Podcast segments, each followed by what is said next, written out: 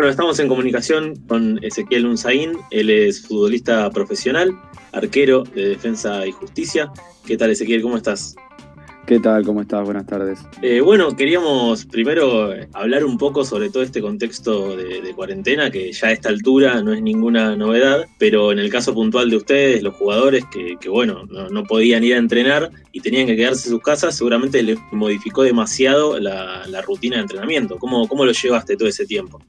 Sí, sí, sí, como bien decís, digamos, nuestra rutina se vio bastante, bastante modificada con todo este contexto. Bueno, eso dependía obviamente del espacio que cada jugador pudiese tener en su casa. Yo particularmente, hablándote de mi situación personal, estoy en un departamento, entonces para mí fue bastante complejo, fue bastante complejo entrenar porque bueno, las superficies no son las mismas, son distintas, el espacio es, es totalmente diferente, los tiempos también, más allá de haber estado todo el día en nuestras casas, yo tengo... Claro, nunca pensaste que ibas a entrenar ahí.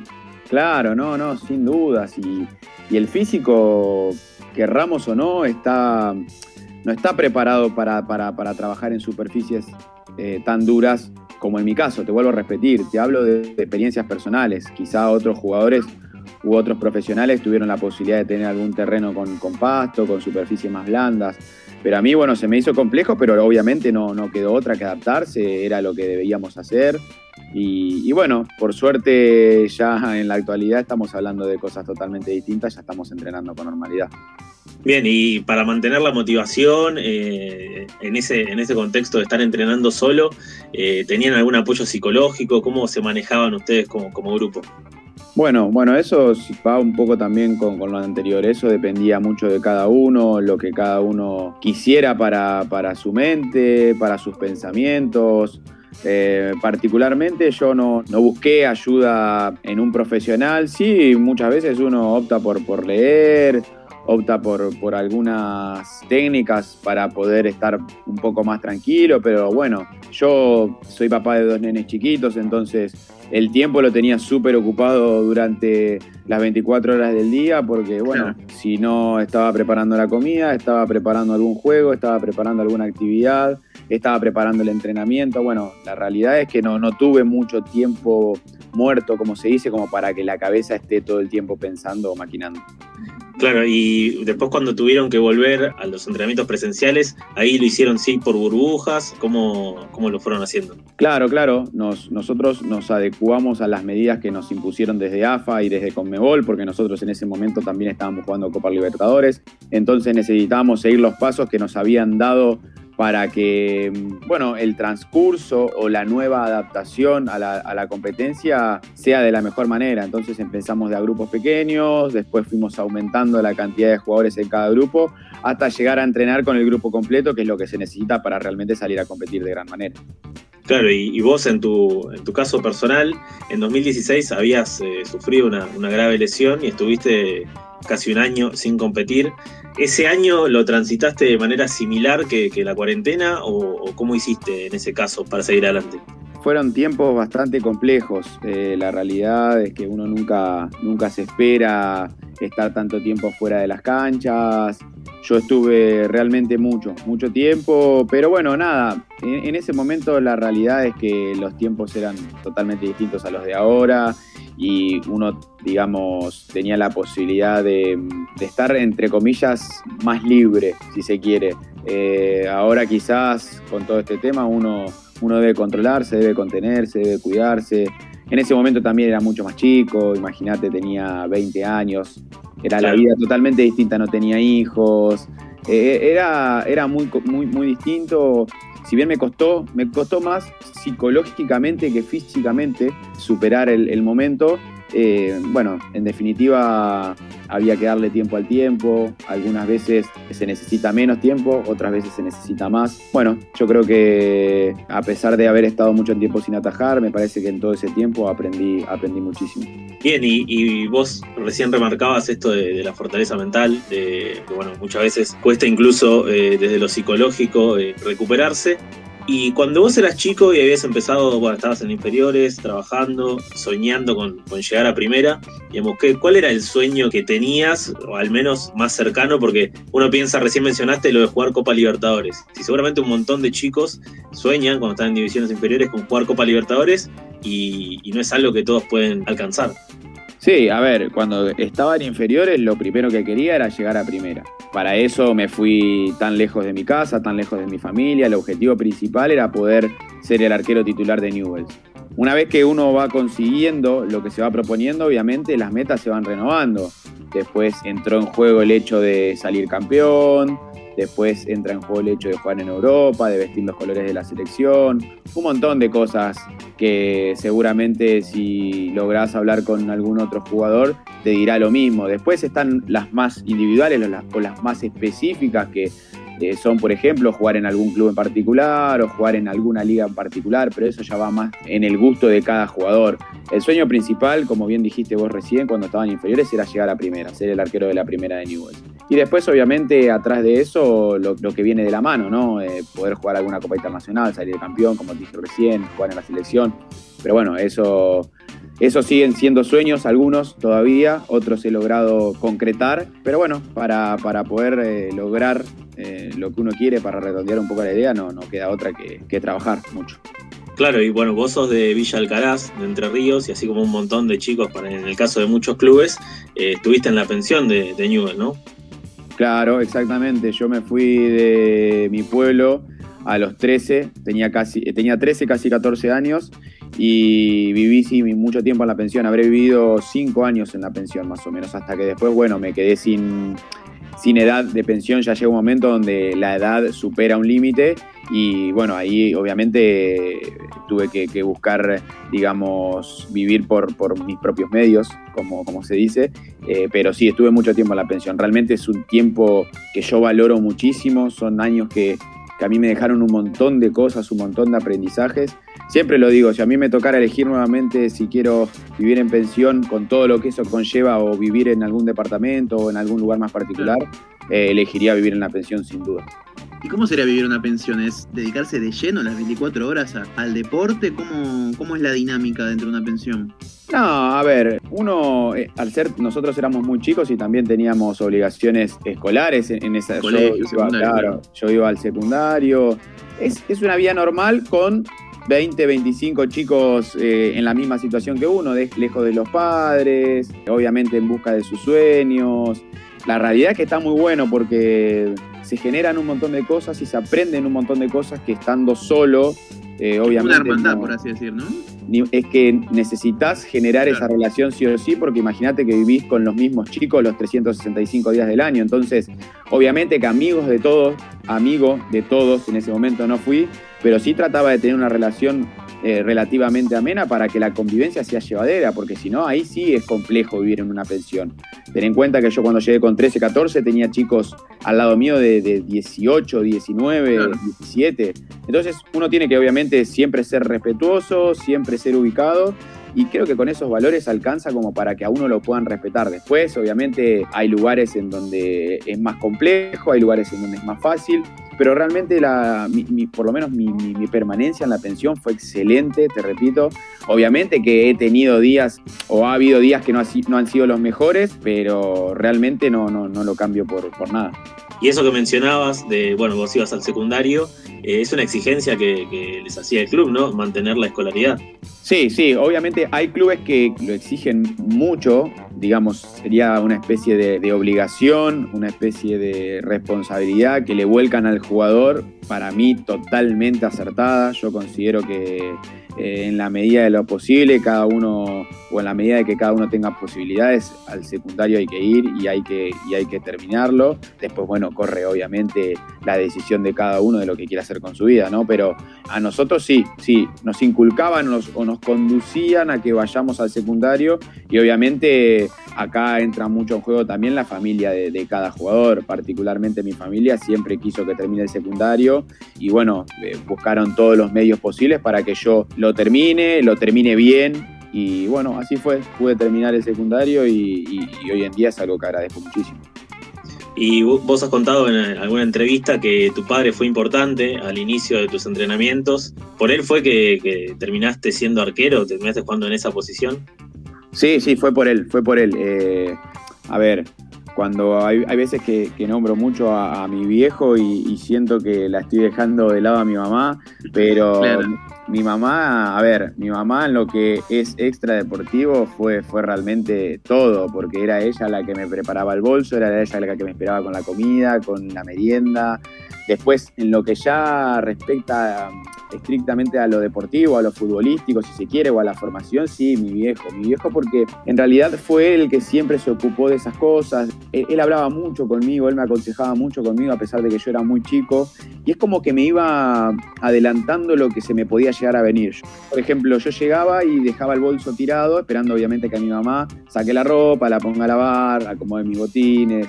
Y me decía, hijo, Obviamente había veces que me lo decía muy amablemente y había veces que no era tan amable, pero me decía, hijo, ¿por qué no, no te acomodas tu ropa o no la pones a lavar o no te limpias los botines? Mira que un día te vas a ir a vivir a una pensión, si vos querés jugar a la pelota, vas a tener que estar solo. Como que me fue preparando. Por eso yo digo que él fue importante, porque él me fue preparando.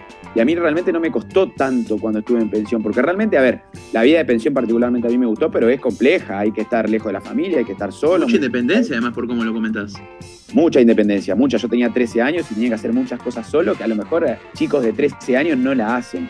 Eh, entonces, para eso realmente hay que estar preparado. Y él me fue preparando mucho, además de todo lo que me entrenaba, obviamente, que después sí, él, siempre intentaba estar presente para entrenarme y para, obviamente, ir eh, volcándome cosas del puesto, porque yo antes de ser arquero era nueve y, gracias a él terminé, terminé siendo arquero.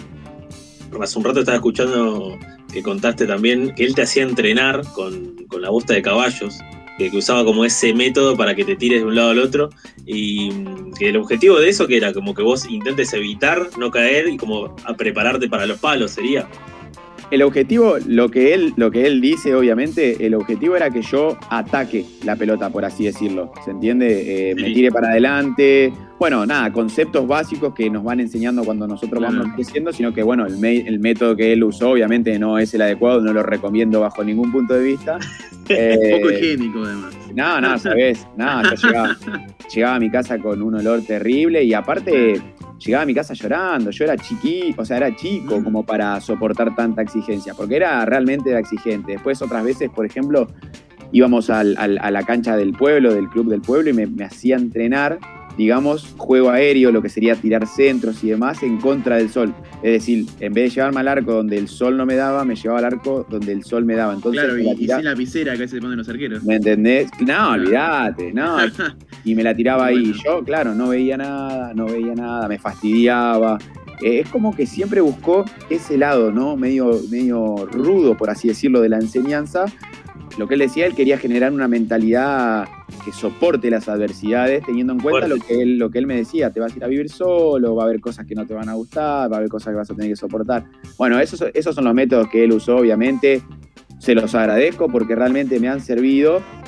Mm. Está claro que no los usaría con mis hijos, está claro, pero bueno, obviamente cada cual, viste, cría a sus hijos como mejor cree. Es cierto que eso, eso que decís de la adversidad, porque claro, el arquero está solo, entrena separado, tiene como su mundillo, el arquero, eso siempre cuentan muchos arqueros.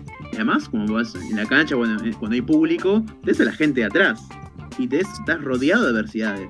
Sí, no, olvidate, en ese sentido, los arqueros, viste, somos los, los que por ahí más conscientes estamos en los partidos, porque los jugadores de campo van, van de un lado a otro corriendo y muchas veces no, no, no, no logran percibir lo que pasa mucho alrededor. Nosotros sí estamos constantemente, tenemos mucho tiempo para pensar y eso a veces es complejo, mucho tiempo, mucho tiempo para escuchar también. Ahora no hay público, pero usted no se imagina las cosas que le gritan a los jugadores de fútbol. Le gritan, le escupen. No, bueno, todo lo que te puedas imaginar. Entonces, hay algunos que lo pueden soportar pasivamente, hay otros que lo soportan, pero de vez en cuando reaccionan. Es complejo, es realmente complejo. Y no solo son esas adversidades para las que él me fue preparando, sino para un montón que se nos van presentando a todos, no solamente a los jugadores de fútbol, durante el transcurso de nuestra vida. Pero es por eso que le estoy agradecido, siempre le digo que estoy muy agradecido con él, que obviamente en algún momento fue más duro de lo que tendría que haber sido con un chico de 8 o 9 años, pero, pero bueno, son, son, fueron sus formas. Estamos en comunicación con Ezequiel Unzaín, él es futbolista profesional, arquero de Defensa y Justicia. Ezequiel, eh, recién bueno, comentabas un poco cómo era vivir en una pensión. Uno puede imaginarse que tiene alguna similitud con eh, la, convivencia en una concentración. Y en el aspecto musical, en el vestuario, en la concentración, ¿vos tenés alguna incidencia? Eh, ¿Manejás la música del vestuario cuando estás o la maneja otro? No, no, vos sabés que no, nunca, nunca quise tomar esa responsabilidad, porque realmente parece, parece una pavada, pero es una responsabilidad poner música en el vestuario, porque tenés, imagínate, 30 tipos que están esperando a que pongas un tema que levante el vestuario y a lo mejor hay dos que no tienen ganas de escuchar ese tema, hay cuatro que no les gusta, te Uno no quiere cumbia. Uno no quiere cumbia. bueno, entonces es, una responsabilidad, obviamente, una responsabilidad que no, no, conlleva, ningún tipo de, riesgo, por así decirlo, pero, pero no, siempre trato de que sean mis compañeros los que ponen y yo obviamente, eso sí, yo levanto todos los temas, no es que eh, no hagas lo que no te gusta que te hagan. Si a mí no me gustaría que me sirven un tema, yo no sirvo ningún tema, eso está claro.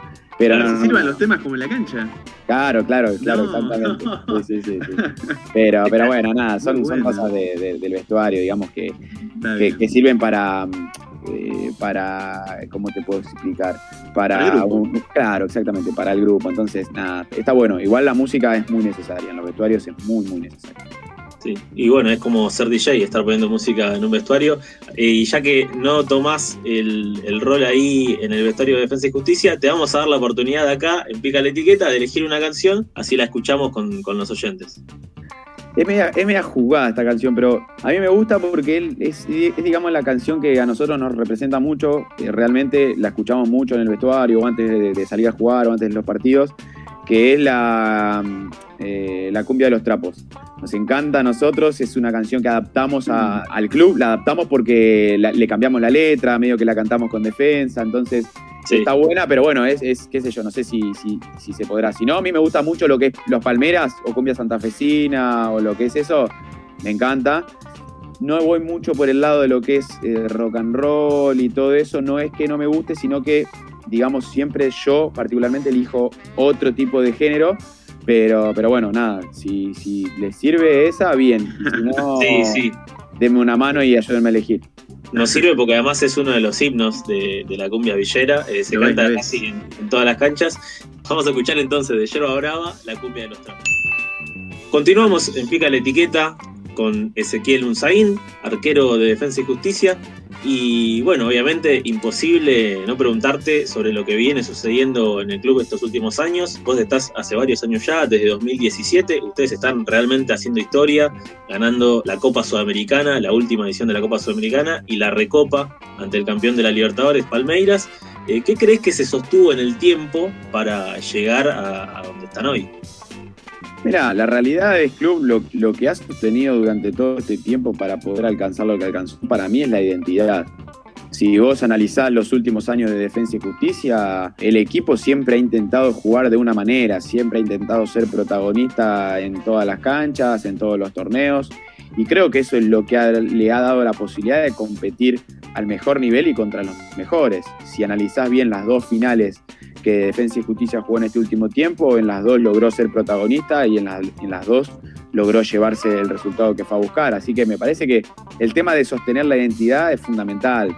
Después, obviamente, el club y los dirigentes han hecho un trabajo fino para la contratación de jugadores, la contratación de cuerpos técnicos, que sean, digamos, eh, afines a la identidad que pregona el club en estos últimos años eh, y me parece que eso ha sido la clave para que la manera de jugar nunca, nunca decaiga, nunca se quiebre, nunca se desarme, porque te repito, si analizamos un poco los últimos, los últimos años de Defensa y Justicia, siempre ha intentado jugar más o menos de la misma manera.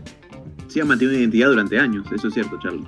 Sí, y bueno, también pensaba, digo, uno que, es hincha del fútbol, lo piensa desde ese lugar también, y bueno, imagino que si bien todos los hinchas de defensa están muy contentos por lo que están viviendo, la realidad es que hubiese sido ideal para completar la historia, para completar la foto, poder vivirlo con la gente, digo, ellos poder estar presentes en la cancha y ustedes poder vivirlo también con su público bancándolos.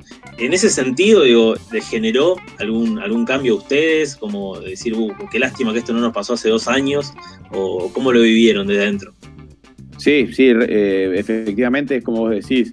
Nos, nos, lamentamos el hecho de que el hincha no pueda disfrutarlo en el lugar donde el hincha siempre soñó disfrutar esos momentos, porque la realidad es que me imagino al hincha de Defensa y Justicia que viene de ver al equipo en la C, que viene de ver el equipo en la B, que logró verlo en primera división, yo me lo imagino soñando con su equipo campeón, ellos alentando en la tribuna y en este momento tan, tan particular que vivimos a nivel mundial, no, no, no pudieron, no, no pueden y no podrán por un largo tiempo, imagino. Es complejo, es complejo para ellos, ¿no? Eh, la realidad es que nos hubiera encantado, nos hubiera encantado que, que el hincha pueda disfrutar de, de los logros que hemos conseguido, porque realmente han sido muy grandes y me imagino que los, los hinchas lo han disfrutado muchísimo de su casa.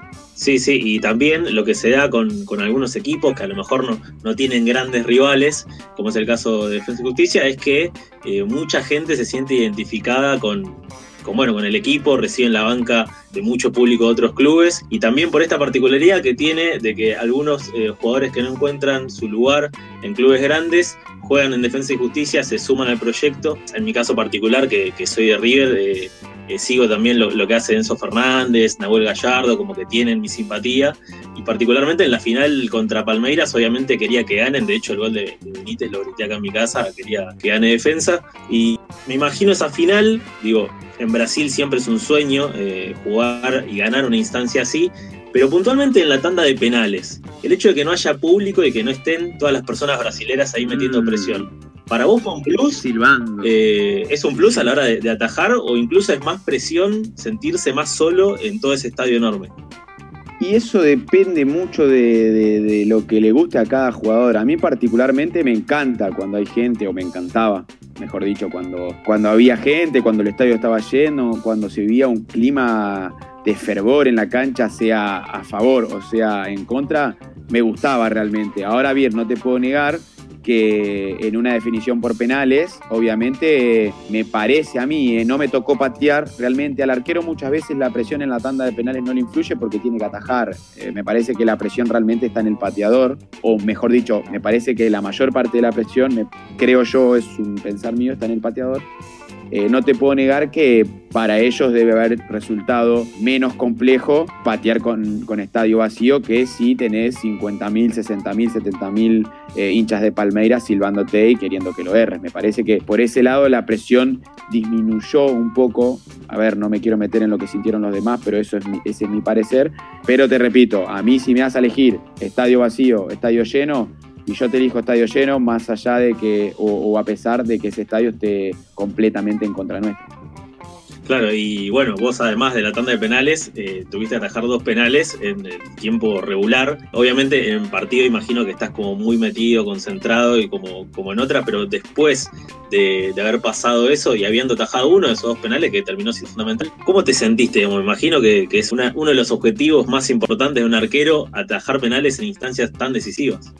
Aliviado, aliviado porque en el penal que atajo yo, la falta vino porque la hice yo, entonces realmente fue un alivio poder, entre comillas, solucionar ese problema que se había generado. A ver, yo con sentirme útil para mis compañeros y para mi equipo, logro sentirme, logro sentirme bien y sentirme conforme. Ese es el objetivo uno, al menos que tengo yo. Muchas veces no hacen falta grandes atajadas o grandes salvadas, pero yo cuando me siento útil, cuando siento que, que le serví a mis compañeros y a mi equipo para resolver tal situación o para resolver tal partido, me siento realmente bien. Obviamente que un penal es, me parece, la, la, la situación de mayor utilidad que me voy a llegar a encontrar en, en los partidos pero después eh, uno necesita estar siempre en un buen nivel para jugar con los pies, para brindarle seguridad a los compañeros, para dar indicaciones. Bueno, son un montón de cosas que muchas veces pasan desapercibidas porque lo que realmente le gusta al que ve la tele o al que ve un partido es cómo nosotros volamos, cómo la sacamos del ángulo o cómo claro, no la sacamos del ángulo.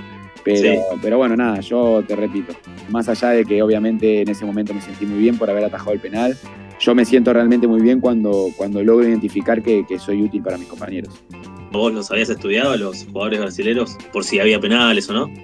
Sí, obviamente que todos los arqueros hoy, hoy hay un acceso a la información mucho, muchísimo más simple de, de lo que había antes. Entonces, todos los arqueros eh, miramos a los posibles pateadores de los rivales lo que muchas veces ayuda y lo que muchas veces no ayuda, porque me ha pasado de mirar mucho a un rival y llegado el momento de patear el penal, me cambió la punta a último momento y cambió la tendencia de lo que venían siendo los últimos penales. Entonces, es una ayuda que a veces es efectiva y otras tantas realmente no lo es. ¿Y de acá del fútbol argentino hay algún delantero que te haya sorprendido realmente de la manera que, digamos, cómo define que a vos te haya implicado una complicación? Por su extra. Claro, una complicación para decir, uh, este tipo no, no sé para dónde me va a salir.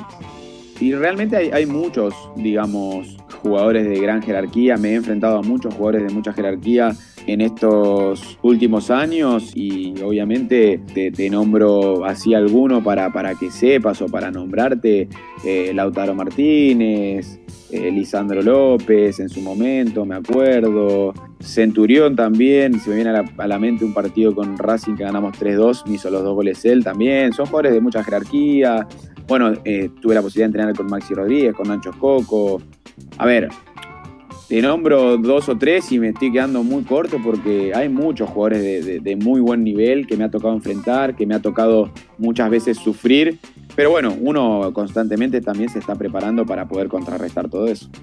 Eh, bien, al principio de la entrevista comentaste que para atravesar la cuarentena una de las cosas que hacías era leer y ya más preguntándote por vos, por tu persona, por, tus intereses, ¿qué te gusta hacer en tu tiempo libre, además de, la lectura? ¿Qué otras actividades encontrás entretenidas? Mira, sería muy ingrato de mi parte o injusto decirte que no tengo tiempo libre porque bueno, yo termino de entrenar a las 2, 3 de la tarde y después como obligación, obligación no, no tengo prácticamente ninguna. Pero llego a mi casa y tengo a mis nenes que me están esperando para jugar todo el tiempo. Entonces es como que se me es complejo encontrar una hora, una hora y media, dos horas para decir que me siento, eh, leo algo, estudio, hago cualquier otra cosa. Para mí realmente es, medio complicado porque, bueno, eh, ellos están todo el tiempo queriendo jugar, queriendo hacer cosas, queriendo hacer actividades y, yo no encuentro mejor complemento a mi entrenamiento que estar con mis hijos y ayudarlos a o hacer lo que ellos quieren. Entonces, eh, últimamente había empezado a estudiar un poco inglés, pero muy básico, muy básico, nada, nada, digamos, Perfecto. con horarios ni demás. Eh, algo, buscar algo de yoga. Nada, son cosas que la realidad es que no me puedo planificar tan seguido porque, bueno, nuestros calendarios últimamente están siendo muy apretados, entonces vivimos muchas veces viajando, llegando muy tarde. Es poco el tiempo que estoy, digamos, en mi casa y ese poco tiempo que estoy, obviamente, lo aprovecho para estar con, con mi familia. ¿Programas deportivos consumís? No, no, trato de no. Trato de no. Siempre que aparece alguno, trato de, cambiar de canal. Lo que sí miro es mucho fútbol, muchos partidos en realidad. A veces los miro, me siento y los miro, y hay veces que los tengo de fondo, pero me gusta, me gusta, es como que me gusta que esté de fondo siempre un partido de fútbol. ¿Y qué se mira en un partido de fútbol? ¿Lo analizás? ¿Lo disfrutás como un espectáculo? ¿Mirás al arquero, por ejemplo, cómo se para? ¿Mirás al 5 cómo se posiciona? ¿Qué, qué, qué es lo que visualizás? No, bueno, depende, depende del partido también. Hay algunos partidos que son dignos de, disfrutar como un espectador y hay otros partidos que están buenos para analizarlos mucho. Sí, es cierto que me centro mucho cada vez que la pelota va para el lado del arco en ver qué movimientos hacen, cómo resuelven diferentes situaciones. Después se analiza mucho también lo que es la táctica, la estrategia, cómo se para un equipo, cómo defiende un esquema un equipo, cómo lo defiende otro, cómo lo ataca. Bueno, pero eso no se hace todo el tiempo, al menos yo no lo hago todo el tiempo, por el momento no es algo que me apasione el tema de la táctica y la estrategia, pero bueno, son, son cosas que uno a veces va viendo en los partidos. ¿En normalidad ibas a la cancha a ver capaz a, otros equipos o a la selección? ¿Te, gusta? No, no, no, no, no, realmente no. Salvo cuando estaba en la pensión, obviamente iba a todos los partidos a ver a Newells ahí en Rosario. Pero después no, no, no, a la selección no. Nunca tuve la posibilidad de ir a verla pero tampoco era algo que yo forzaba, no era una posibilidad que yo forzara, que yo buscara todos los medios para conseguir posibilidad de ver a la selección. Algo que obviamente me encantaría, pero, pero no, no, no, no era, no era ni soy de ir a las canchas. ¿Y tenés museo de ahí en, tu casa? Bueno, de cosas que, que hayas ganado, de cambios de camiseta. No, no, no lo tengo armado. Sí tengo algunas cosas que obviamente están vistas para un posible museo en un futuro, pero están todas guardadas, porque bueno, realmente no, no, no tengo mucho espacio tampoco como para eh, hacer algún museo o alguna habitación con todas las cosas que tengo, pero sí, obviamente tengo camisetas guardadas, tengo algunos cuadros que me han dado, que he mandado a hacer, bueno, algunas cosas que uno va recolectando a medida que va pasando la carrera. Las medallas ahora. Las medallas, exactamente. Bueno, todo eso, obviamente que mi sueño es poder acumularlo en una habitación, obviamente con un, con un lindo orden, pero eso más adelante.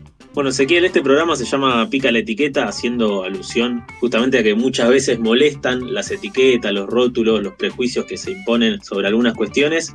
Y puntualmente en el mundo del fútbol, al ser un mundo con mucha exposición, hay varias etiquetas dando vueltas.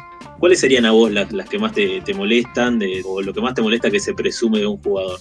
Y mira, el del jugador de fútbol se presume muchas cosas, que es soberbio, que es agrandado. Y la realidad es que detrás de cada uno de nosotros hay personas. Y las personas son todas diferentes. Creo que para opinar en concreto de alguien realmente hay que poder conocerlo.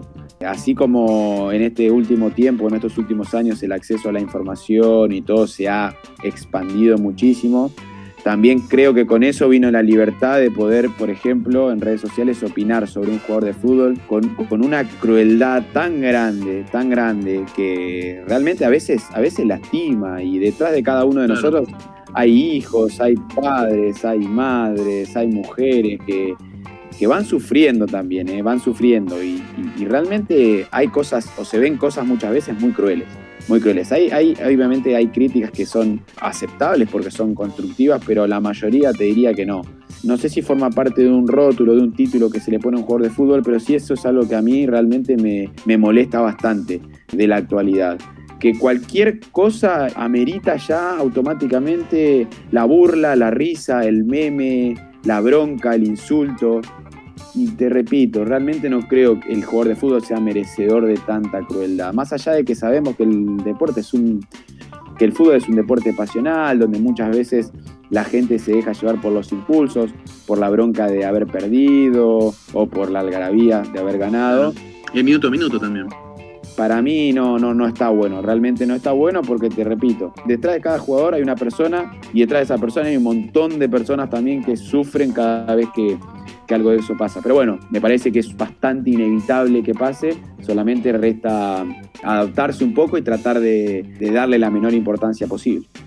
Sí, tal vez tener cierta conciencia de que de esto que mencionás, de que bueno, detrás de cada jugador hay una historia y cualquier cosa que se diga, incluso desde una red social, aunque uno crea que no tiene mucha llegada, como sí puede tener algún programa deportivo que sale en todos lados, puede afectar de igual manera.